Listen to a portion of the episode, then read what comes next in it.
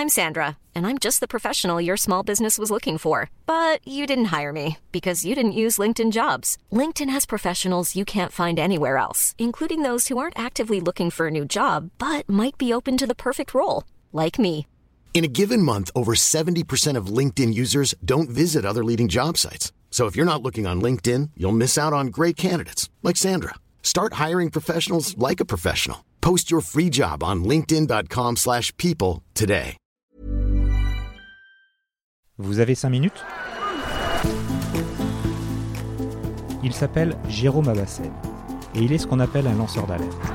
Je l'ai rencontré dans un café parce qu'il n'aime pas trop parler au téléphone. Au vu de son histoire, on peut le comprendre. C'est lui qui est à l'origine des révélations sur le financement de la permanence parlementaire à Quimper de Jean-Jacques Urvoas. Et c'est lui qui se retrouve attaqué au civil par l'ancien garde des Sceaux, qui lui réclame plus de 20 000 euros de dommages et intérêts. Il en faut plus pour décourager cette boule d'énergie obstinée, passionnée par son engagement citoyen, et qui ne lâche rien, bien au contraire. J'ai eu envie de lui demander comment on devenait lanceur d'alerte, et comment on en gérait les conséquences quand on devient soi-même une cible. Avant de t'expliquer les conditions dans lesquelles vous êtes devenu lanceur d'alerte, euh, est-ce que vous pouvez vous présenter un petit peu, dire qui vous êtes?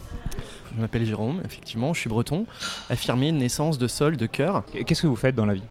Alors dans la vraie vie, euh, je suis juriste. Euh, je partage ma vie euh, entre Quimper et hors de Bretagne, et particulièrement pour des raisons professionnelles sur Paris. Vous êtes impliqué dans, dans des collectifs, dans des associations, dans la défense de la démocratie d'une manière ou d'une autre depuis longtemps? Si on va faire les genèses, j'ai fait mes armes dans ce qu'on appelle les conseils de quartier. Euh, sur Quimper, j'étais assez jeune d'ailleurs à l'époque. Euh, j'étais toujours étudiant euh, sur Quimper d'ailleurs. Et euh, ce qui s'est passé dans le conseil de quartier, c'est qu'il y avait une vraie euh, euh, volonté euh, de prime abord, au moins affichée, de participer d'une forme de fabrique des politiques publiques locales. Et très rapidement, euh, on s'aperçoit que sur des sujets, par exemple, qui ont trait euh, euh, aux écoles publiques, euh, à la- à l'aménagement euh, du territoire, sur la structuration aussi euh, de l'espace public, il y a une forme de, euh, de, de- de schémas imposés qui vont venir euh, du politique, qui vont venir un peu d'en haut. Comment on passe de l'implication citoyenne euh, dans une ville, euh, au sein d'une municipalité, euh, à lanceur d'alerte? Voilà, j'avais été amené à, à avoir une information structurante avec des personnes qui travaillent au sein de la mairie de Quimper, hein, qui sont des fonctionnaires. Et donc j'avais mené mon enquête et donc j'avais été amené à révéler l'incroyable salaire à dizaines de milliers d'euros de, du nouveau directeur des services, donc du maire de Et donc là, à cette époque-là, Jean-Jacques Urvoas est sorti euh, du, euh, voilà, du banc en disant oui, oui, euh, allons-y sur la transparence, sur la vertu, dans la bonne gestion des finances publiques. Et j'avais commis un communiqué de presse. À l'époque, je demandais tout simplement, hein, ex- expressis verbis, hein, je l'ai sous les yeux. Ma question est double. Quel a été le prix d'achat? De la permanence parlementaire, donc euh, place de la Tourbie à Quimper, hein, proche des remparts, un très bel endroit euh, de cette permanence parlementaire, et quelle est l'estimation actuelle du bien? Voilà, c'est la question que je posais à à Jean-Jacques Urvoas. Et dans un second temps, que compte-t-il en faire au terme de son mandat? Euh, Non seulement je n'ai jamais eu de réponse, mais euh, ce questionnement, vous me demandiez comment on devient lanceur d'alerte, je pense pas qu'on le devient, on, l'apprend sur le tard à l'être. Euh, eh bien, j'ai euh, mené une forme d'investigation structurée par moi-même en allant rechercher des informations, notamment auprès des services fiscaux, en allant consulter la déclaration, les déclarations de, patrimoine qui, sont accessibles. hein. donc c'est assez récent, hein, mais il faut le savoir que tous les citoyens peuvent accéder à la déclaration de patrimoine euh, de leurs députés et sénateurs, hein, notamment de leurs maires également, et conseillers euh, départementaux et régionaux de, enfin, qui sont dans les majorités, en prenant rendez-vous euh, dans les préfectures. Donc moi c'est ce que j'ai fait. Je me suis aperçu qu'il y avait quelque chose qui clochait très fort. C'est que dans cette euh, déclaration de Jean-Jacques Urvoas, euh, il y avait des, des apories au niveau de son patrimoine. Donc il faut être à la fois méfiant et tenace pour aller chercher les informations au-delà de des apparences. Ah oui, absolument. C'est ce que euh, très modestement euh, j'engage l'ensemble de vos auditeurs à faire, c'est qu'ils euh, mènent par eux-mêmes une forme euh, d'investigation. Euh, de hiérarchisation aussi, hein, dans le sens des priorités, et qui se protègent surtout, puisqu'on on est souvent très exposé, notamment juridiquement, puisque les lanceurs d'alerte éthiques hein, ne sont pas protégés du tout en France, quoi qu'en dise euh, la loi Sapin de novembre 2016, euh, qui prévoit des dispositions regardant uniquement, ou quasi uniquement, les lanceurs d'alerte en milieu professionnel, donc c'est-à-dire sur leur lieu de travail, à l'instar des affaires Deltour et Snowden. Mais là, nous sommes dans un cadre autre qui est l'alerte éthique, c'est-à-dire celle qui poursuit l'intérêt général, parce qu'il y a des intérêts vitaux qui sont en jeu. Vous devenez une source potentielle donc pour un journaliste qui peut mettre toutes ces informations-là sur la place publique. J'envoie des textos à des patrons de rédaction locaux euh, Ouest France, le Télégramme, euh, côté Quimper, euh, voilà, ça c'est toute la presse finistérienne.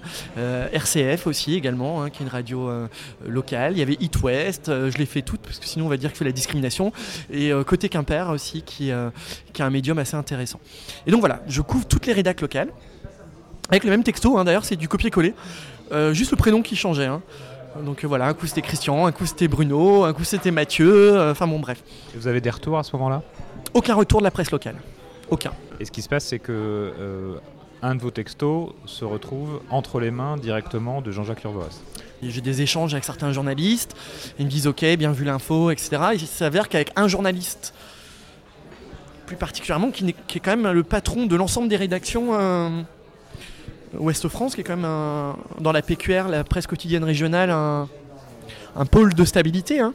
Et je n'ai rien à l'adresse de Ouest France. Hein. Pour moi, c'est les pratiques d'un journaliste, là, pour le coup, qui me mettent dans une difficulté euh, euh, un peu surréaliste.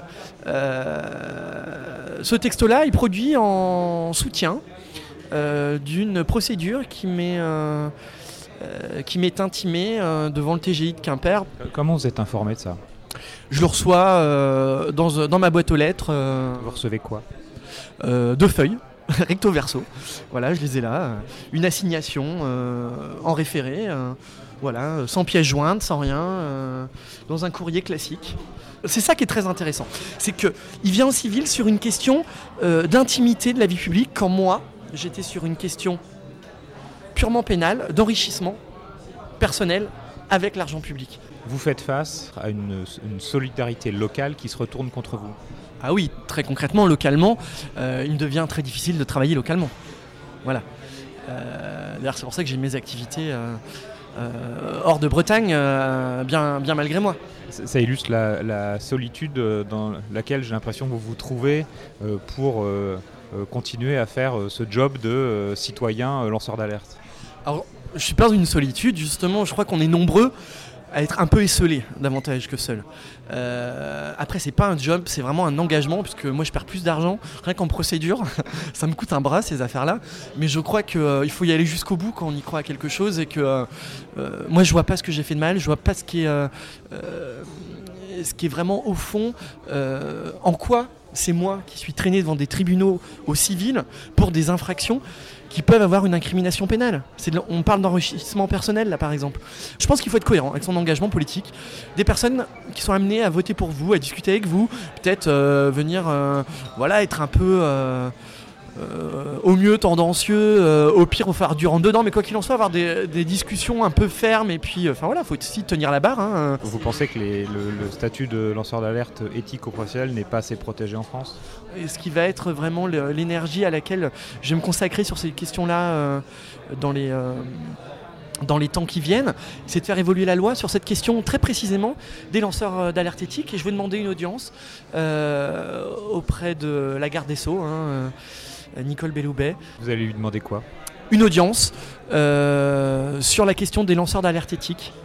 Euh, pour obtenir une évolution de la loi. Dans votre histoire, c'est aussi l'histoire d'un citoyen dans une ville à Quimper et qui peut avoir un rôle public dans le, fait que le bien commun est protégé même à Quimper ou ailleurs en France et pas seulement à l'échelle mondiale. C'est très important pour moi ça de me mettre engagé et d'avoir donné la garantie euh, et en retour de, de m'être fait confirmer que ça ne se ferait pas sur une logique de petite politique, mais vraiment pour ce que, ce que je crois être euh, euh, important pour un citoyen européen, breton, français, un citoyen du monde au XXIe siècle, Et, euh, et voilà, de s'engager pour ça, euh, je trouve, c'est noble et c'est dans le pur prolongement aussi de, voilà, de, mon école euh, que j'ai pu faire, voilà, à Sciences Po à Paris. Aussi, on nous apprend à, nous armer. hein. très clairement, je, je vous le reconnais, je serais peut-être pas parti dans ce cheminement-là si j'avais pas eu certaines clés de lecture du monde, ni de façon de me protéger et de pouvoir décupler des réseaux, notamment à Paris, voilà, et, et hors de Bretagne, quoi qu'il en soit, puisque la pression aurait été beaucoup trop forte. Et une dernière question, euh, ça vous met quand même dans une situation un peu compliquée.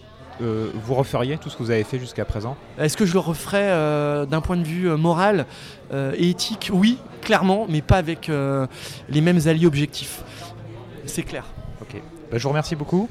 Merci à vous en tout cas et merci à vos auditeurs. Bon courage pour la suite. Merci bien. Kenavo.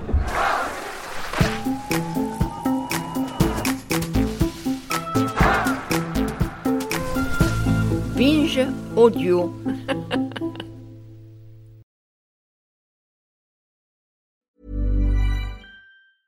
Planning for your next trip?